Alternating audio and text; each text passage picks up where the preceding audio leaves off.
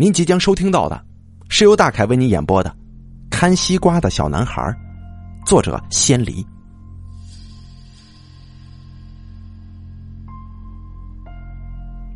我是一个卖烤串的，没有铺面，工作地点就设在小区门口。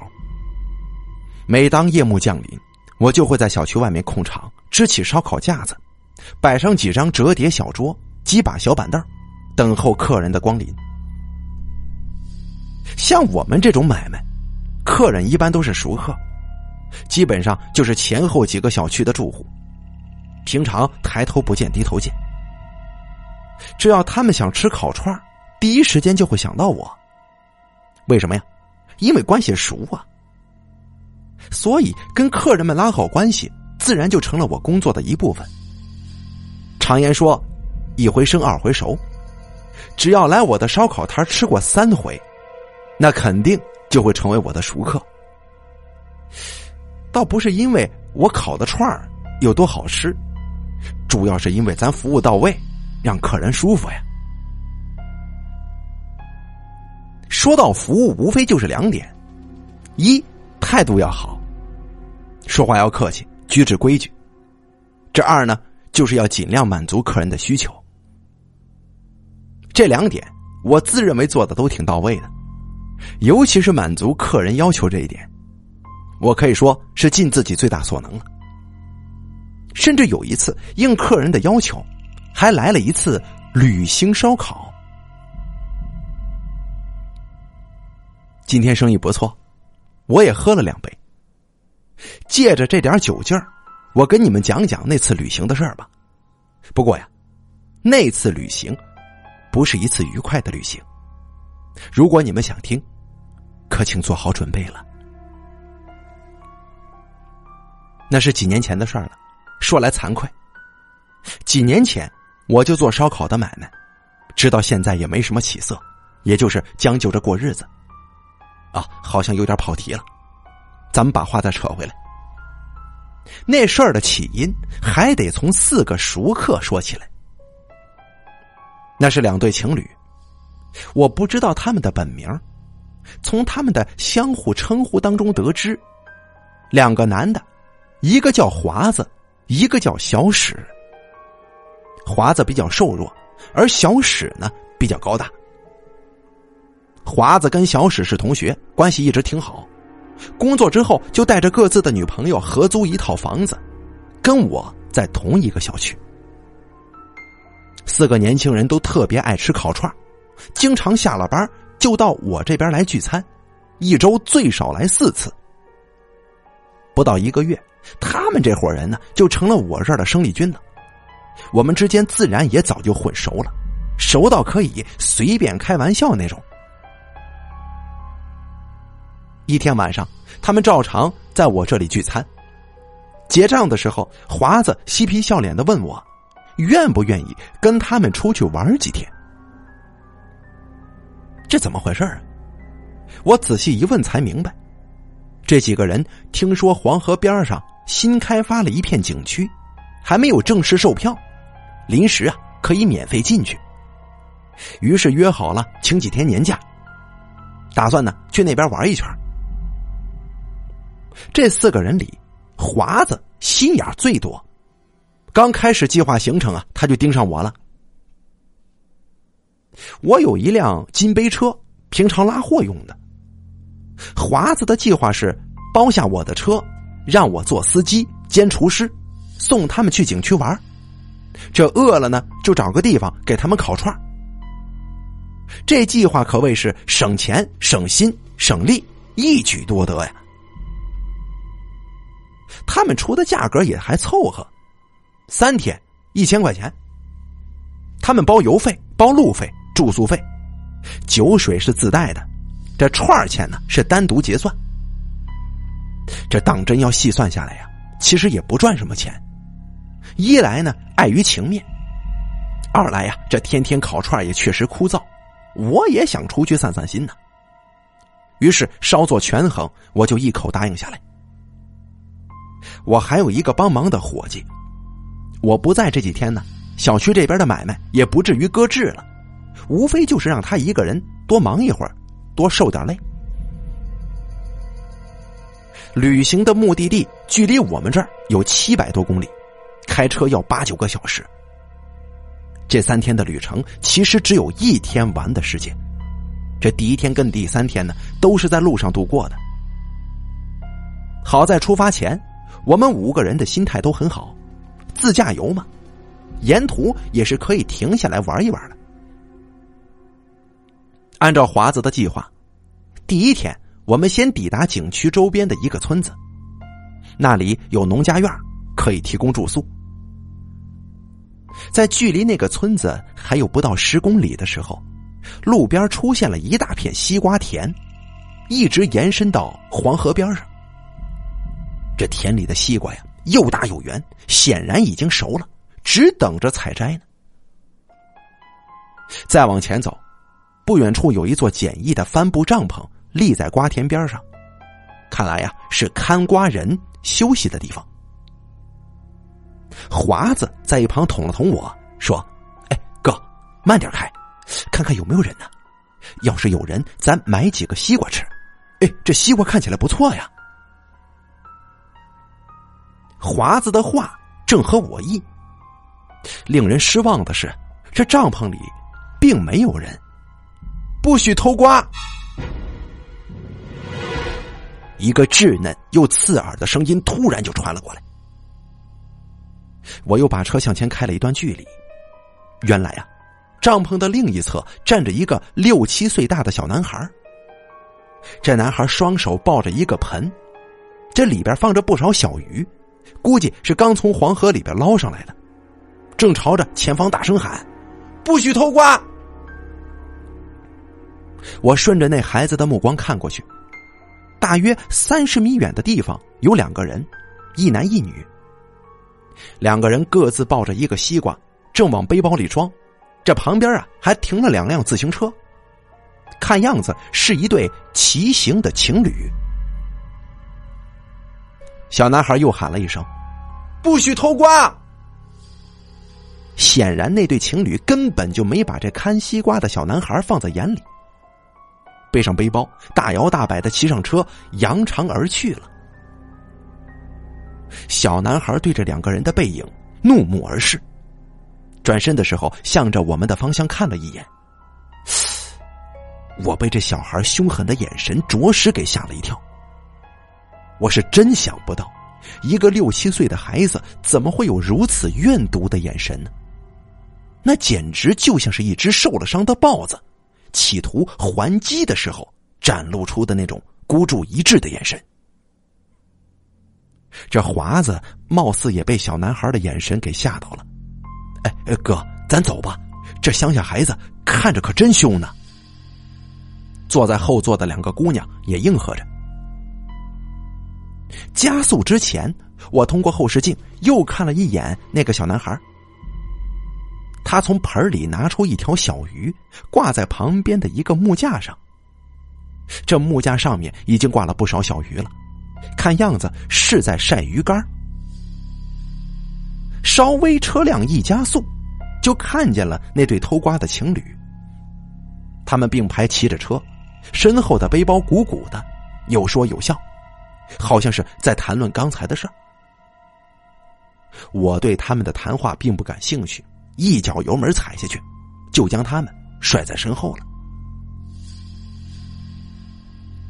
华子选定的那个村子只有一条主路，路两侧的民房大多数都改造成了农家院落式的那种小旅馆。我们挑选了一家条件不错、价格便宜的旅馆住下来。刚分好房间，把东西放好，这四个饿狼就开始喊着要吃肉了。我看看表，下午六点多，也确实是到了晚饭的点儿。我在院子里支好了烧烤架，熟练的点着木炭。这不能马上烤啊，需要将这个火势给压下去。只见红炭不见火苗的时候，那才是最好的烧烤火候。正当我挥着扇子扇火的时候，农家院的老板又领进两个人来。两个人推着自行车，背着包。我一看，哎，正是路上遇到的那对偷瓜的情侣。农家院的正房被华子们占领了，西厢房归我，只有东厢房还有一间客房。那对情侣看过房，很是满意，付了定金，就这么住下了。不一会儿，我将第一批肉串、素串串好了。小史在院子里放了张桌子，四个人围坐着，边吃边聊。那对情侣像是闻到了香味儿，向我们这边看过来。华子这个人呢，挺好热闹，见状就邀请那两个人一起过来吃。这大家都是年轻人嘛，很快就打成一片了。饭后，那对情侣把偷来的两个西瓜拿出来，给大家分享。来，我也吃了几块。这是又沙又甜，确实香。一帮年轻人连吃带喝，闹到半夜才睡。我这一天呢，是又开车又烤串的，早就累了。收拾好工具，回到房间，倒头就睡。第二天早上，我睡得正香呢，突然被一阵尖叫声给叫醒了。那声音是个女生，叫的极其惨。我不知道出啥事了，急忙穿好衣服就出了屋子。小史的女朋友站在院子当中，手里握着刷牙杯子，一脸惊恐的看着大门的方向。这还用问吗？肯定刚才是他叫的呀！我顺着他的目光看过去，顿时差点也叫出声来。大门的门洞里赫然吊着两个人，那两个人脸朝外，看背影啊，分明是那对骑行的情侣。两个人的脖子上各勒着一条麻绳，双脚垂着，离地大约半米，一动不动，显然已经死了。这个时候，华子、小史等人也从屋里出来了。华子的女朋友见到这一景象，这又是一声尖叫啊！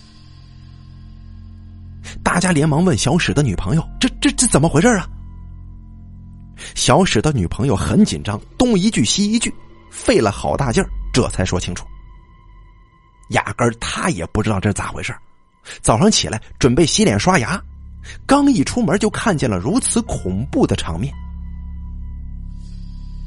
一群人慌了神了，最后还是我给农家院的老板打了个电话。那老板的住所离这儿不远，没一会儿就赶过来了。虽然电话里我把事情都跟他说了，但是他开门的一刹那，还是吓得一屁股坐到地上，因为毕竟这看的是真实现场啊。那老板缓了半天，才从地上爬起来，在门外犹豫了很久，还是没敢进门。门外不知什么时候已经围了一群人了，有邻居，也有旅客，大家七嘴八舌，有的讨论，有的出主意。这很多人都建议：“哎呀，赶紧报警吧！”其实也没什么其他办法可行。华子建议咱早点走吧，远离这个是非之地。其他几个人也是巴不得早点走。我们五个收拾好行李，从那两具吊着的尸体旁边蹭了出去，谁也没敢回头看。刚一出门就被那老板给拦住了，说啥也不让我们走。因为我们是第一个发现死者的。这个时候，警车到了，几个警察有的勘察现场，有的询问目击者。我们都如实跟警察说了，这警察也并没有在尸体上发现任何挣扎过的痕迹，最后得出结论：这两个人是上吊自杀的。得，既然是自杀。那就跟我们没关系了。几个人上了车，直奔景区。临走的时候，我隐约听到那老板在哭：“哎呀，你他妈自杀找别处不行吗？非要在我家自杀呀？你你这还让我怎么做生意呀？”我心里一直有个疑问，但是谁也没跟他说。既然是上吊，应该踩着什么东西才能够到绳套，对吧？可是现场的地上空荡荡的，啥也没有。他们是怎么吊上去的呢？景区离村子不远，几分钟就到了。这里呀，我就不提景区的名字了，免得影响景区外边那些农家院的生意。景区规划的还不错，有山有水，紧邻黄河。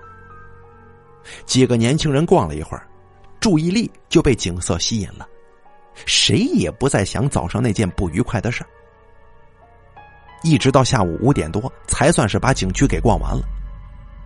由于景区的旅店价格太高，华子还是建议去村里住农家院。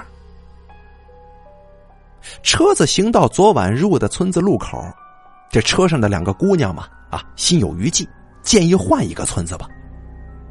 华子和小史也没什么意见，于是又继续往前行驶。前面不远就是昨天经过的那一片瓜田。路过帐篷的时候，里边依旧没人。眼看就要驶出这片瓜田了，华子突然让我停车。这家伙贼兮兮的笑着说：“哎哎，我看了，这片瓜田呢是没人看的，咱们去摘几个。哎，这瓜真不错呀，这晚上吃串的时候，咱们还能来个果盘呢，多好啊！”我犹豫了一下，说：“兄弟。”还是别去了，那看瓜的孩子挺瘆人的，别再让他给逮着了。小史讥笑着说：“哥呀，我说你的胆子也忒小了吧？就算被发现，一个孩子还能把你怎么着啊？”华子也说：“哎呀，没事儿，我刚才留神了，那小孩啊没在瓜田里。”我还是觉得不妥，这俩小伙又嘲笑我一番。让我留在车上把风，他们去摘西瓜。路边就是瓜田，他们也没往深处去，就在瓜田边上捡了四个最大的，就给摘下来了。正当他们抱着西瓜转身要回车上的时候，突然传来一声刺耳的叫喊：“不许偷瓜！”那个看瓜的小男孩不知啥时候出现的，就站在离人有十多米远的地方，手里还抱着那个盆子，对着这几个人怒目而视。哎呀，上车！华子第一个跑上车了，两个姑娘落在最后边。那个男孩又喊了一声：“不许偷瓜！”不过他没追上来，可能他也知道，他怎么也追不上。华子见四个人都上车了，连忙催我开车。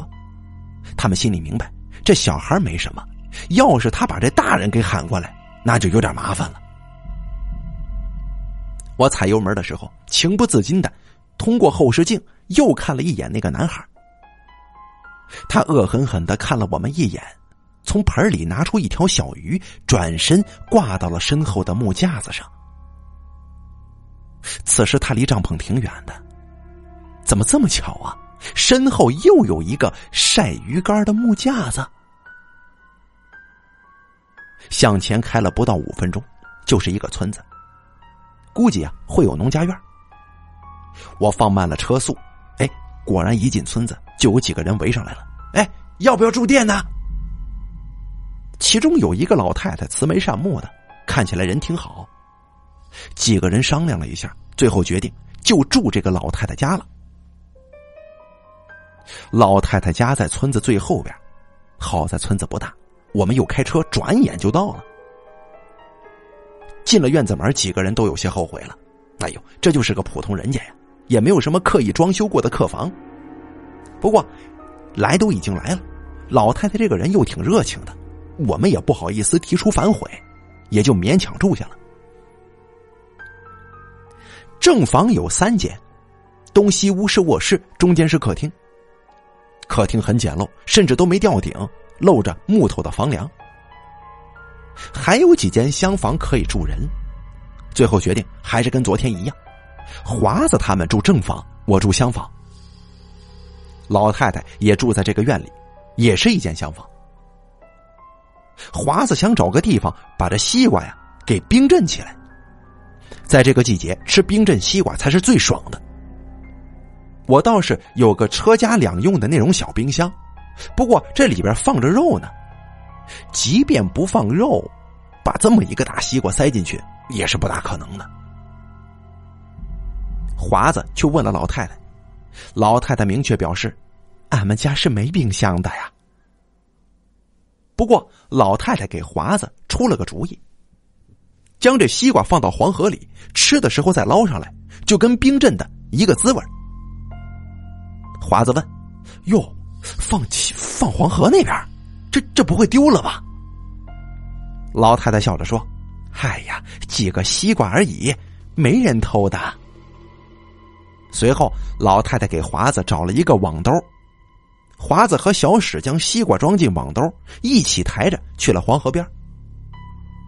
老太太家离黄河很近，我在门口停车的时候就看到黄河了，目测一下，这个距离还不到两百米呢。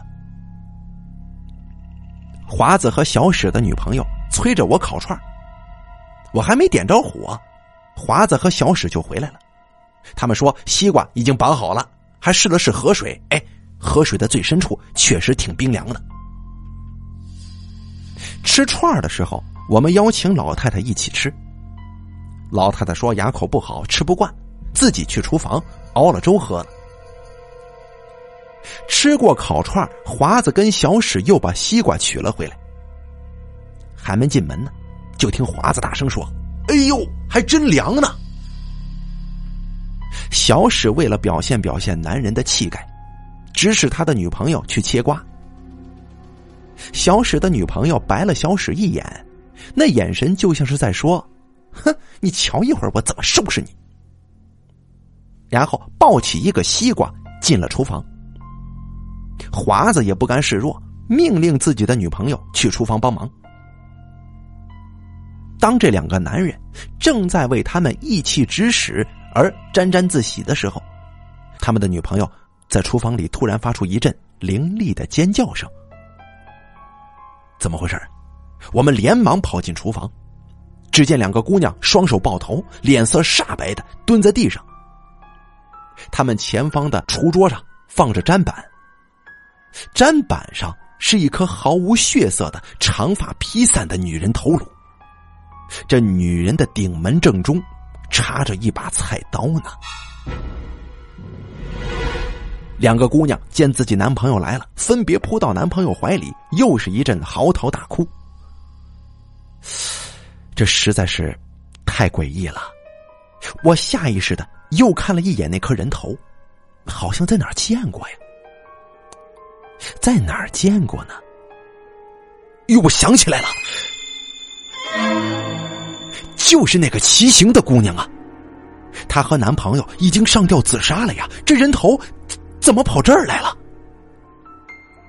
那两个姑娘还没完没了的嚎，听得我是一阵心烦。行了，先别哭了，怎么回事？华子和小史也在不停的劝。又过了好一会儿，华子的女朋友最先停止了哭声。我们明明是切西瓜的，可是这一刀切下去。就变成人头了呀！接着哇的一声又哭了。你们呐，是撞邪了。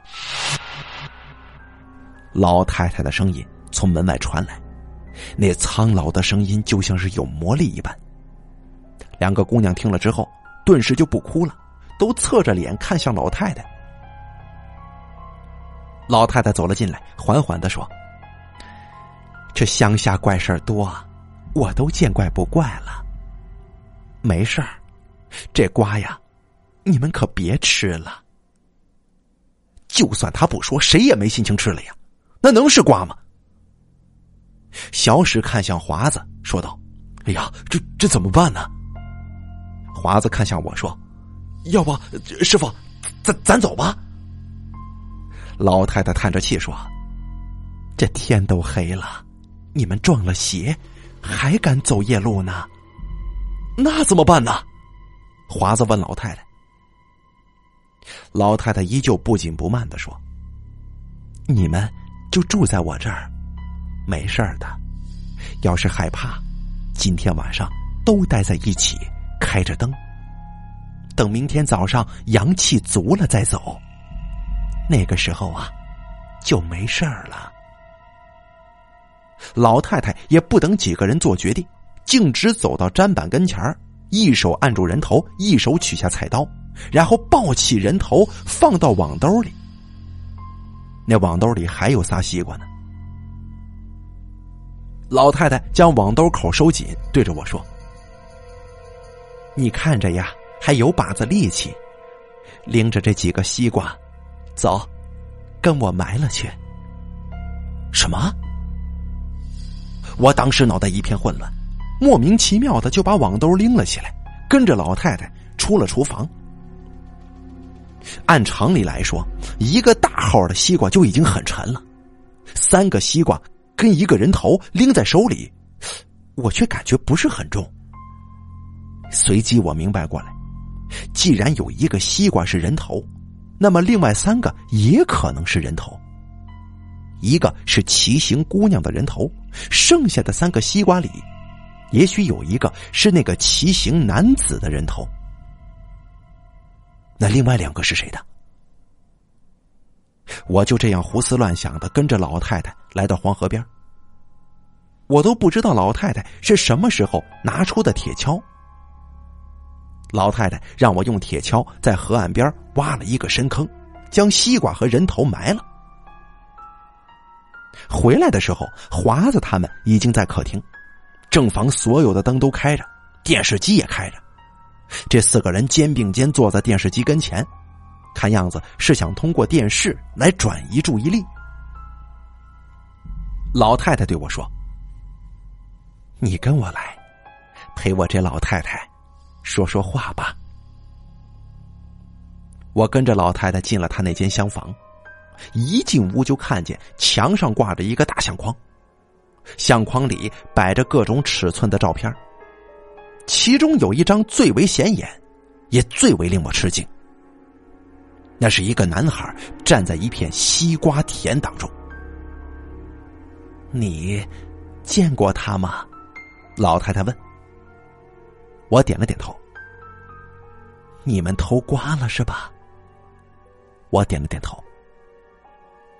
你没偷对吗？哦，我没有。老太太一声轻叹：“唉，我看得出，你人还是不错的。”我不明白这一切到底是怎么回事，但是强烈的感觉到我们遇到的怪事都跟这个男孩有关。我就问老太太：“哎，老人家，你能跟我讲讲吗？我们这到底是怎么了？”老太太长叹一声：“他是我孙子，那片瓜田是我们家的。”啊！我有些吃惊，但是我并没有打断老太太的话。听她继续讲，瓜田是我儿子承包的。我那儿子呀，哪儿都好，就是好喝酒啊，喝了酒就发脾气。有一天中午，他喝了酒，在看瓜的棚子里睡觉，睡觉前让我孙子替他看瓜。小孩子嘛，贪玩。我那小孙子自己跑到河边捞小鱼，回来的时候正看见有人偷瓜，不是小偷小摸那种，而是开着车来偷的，一大片西瓜都被摘走了。我孙子发现的时候，他们正准备走，我孙子一边喊不许偷瓜，一边叫他爸爸。等把他爸爸叫醒，这偷瓜的车早就跑没影了。他爸爸酒劲儿还没过，见丢了这么多西瓜，抡起拳头就打孩子，怪孩子没看好西瓜。我那儿子喝了酒，下手没轻没重的，这几下子就把我那小孙子给打死了。说到这儿，老太太忍不住抹了几下眼泪。我连忙安慰几句，随即又想到。那男孩已经死了，那我前后两回见到的那是……老太太摆摆手，继续说：“啊，我没事了，都过去两年了。我那小孙子死了之后，儿媳妇天天跟我儿子闹，我也埋怨儿子呀。后来我那儿子干脆不回家，就住在瓜田里。没过几天，人就没了。有人看到他喝醉酒失足掉进了黄河，我也找人捞过，什么都没捞上来。这家呀，就剩下我跟儿媳妇了。好在儿媳妇人好，她一个人在外忙碌瓜田的事儿，白天出去卖瓜，晚上就在瓜田里看瓜，挣钱养活我这老太太。说来也怪。虽然就他一个人，白天又不在瓜田里住着，这丢瓜的事儿却越来越少了。后来就有人传说，有一个小孩在田里看瓜，那样子呀，就是我那孙子。还有人说，凡是把瓜偷走的人都会上吊而死。从那以后，我就明白了，我那小孙子。因为丢瓜被他爸爸失手打死，怨气太重啊！死了之后又回来替他妈妈看瓜呢。说到这儿，我终于明白那对骑行情侣为什么上吊了。可是，那我们怎么办呢？一股寒气瞬间充满了我的每一根神经。老太太像是从我的眼睛里看出了我的恐惧。你别怕，在我家里不会出事儿的。我也努力安慰自己不会出事。那男孩应该不会吓唬自己的奶奶吧？老太太又对我说：“你看起来挺累的了，回自己房间睡觉去吧。”老太太的话像是有着催眠的功效。本来精神紧张的我，突然就感觉疲惫不堪。简直快要站不住了。我听了老太太的话，回到了自己的房间，但我依旧倔强的认为，我一定睡不着，一定会想这两天发生的怪事儿。结果我错了，几乎是倒在床上的一瞬间，我就失去意识了。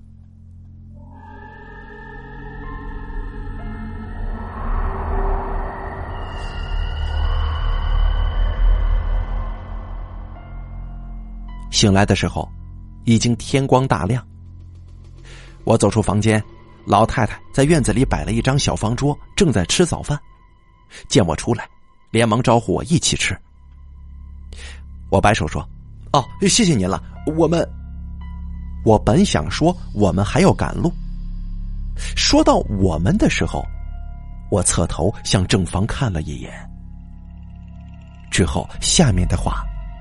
我就再也说不出口了。客厅的门打开着，一眼就能看见四个人直挺挺的挂在房梁上，双脚离地大约有一米多，一动不动，显然已经死去多时了。老太太见我不说话，走过来拍了拍我的手臂，说：“别管他们了。你要是不想吃早饭。”收拾收拾，早点回去吧。啊，您说过，他们住在您这儿没事儿啊？这这怎么？我把他们留下是为了救你，要不然的话……接下来，老太太什么话也没说，我恍惚懂了。华子他们四个人偷了瓜，肯定是不能活的。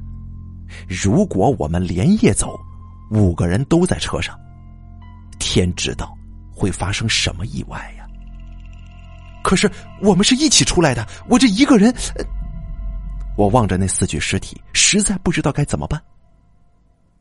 老太太说：“你回去就好了，他们的事儿不会有人问起的。”最终，我还是一个人走了。一路上，我回想着这三天的事儿。真像是做梦一样啊！华子他们的四具尸体，跟那对骑行情侣的两具尸体，轮番在我的脑海当中浮现，久久挥之不去。我突然觉得，他们吊着的样子，很像是看瓜的小男孩挂在木架子上的那些小鱼。回来之后，果然像老太太说的那样，没有人提起这件事儿。一直到今天，我才把它说出来。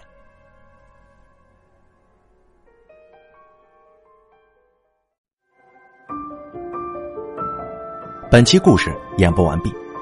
想要了解大凯更多的精彩内容，敬请关注微信公众账号“大凯说”。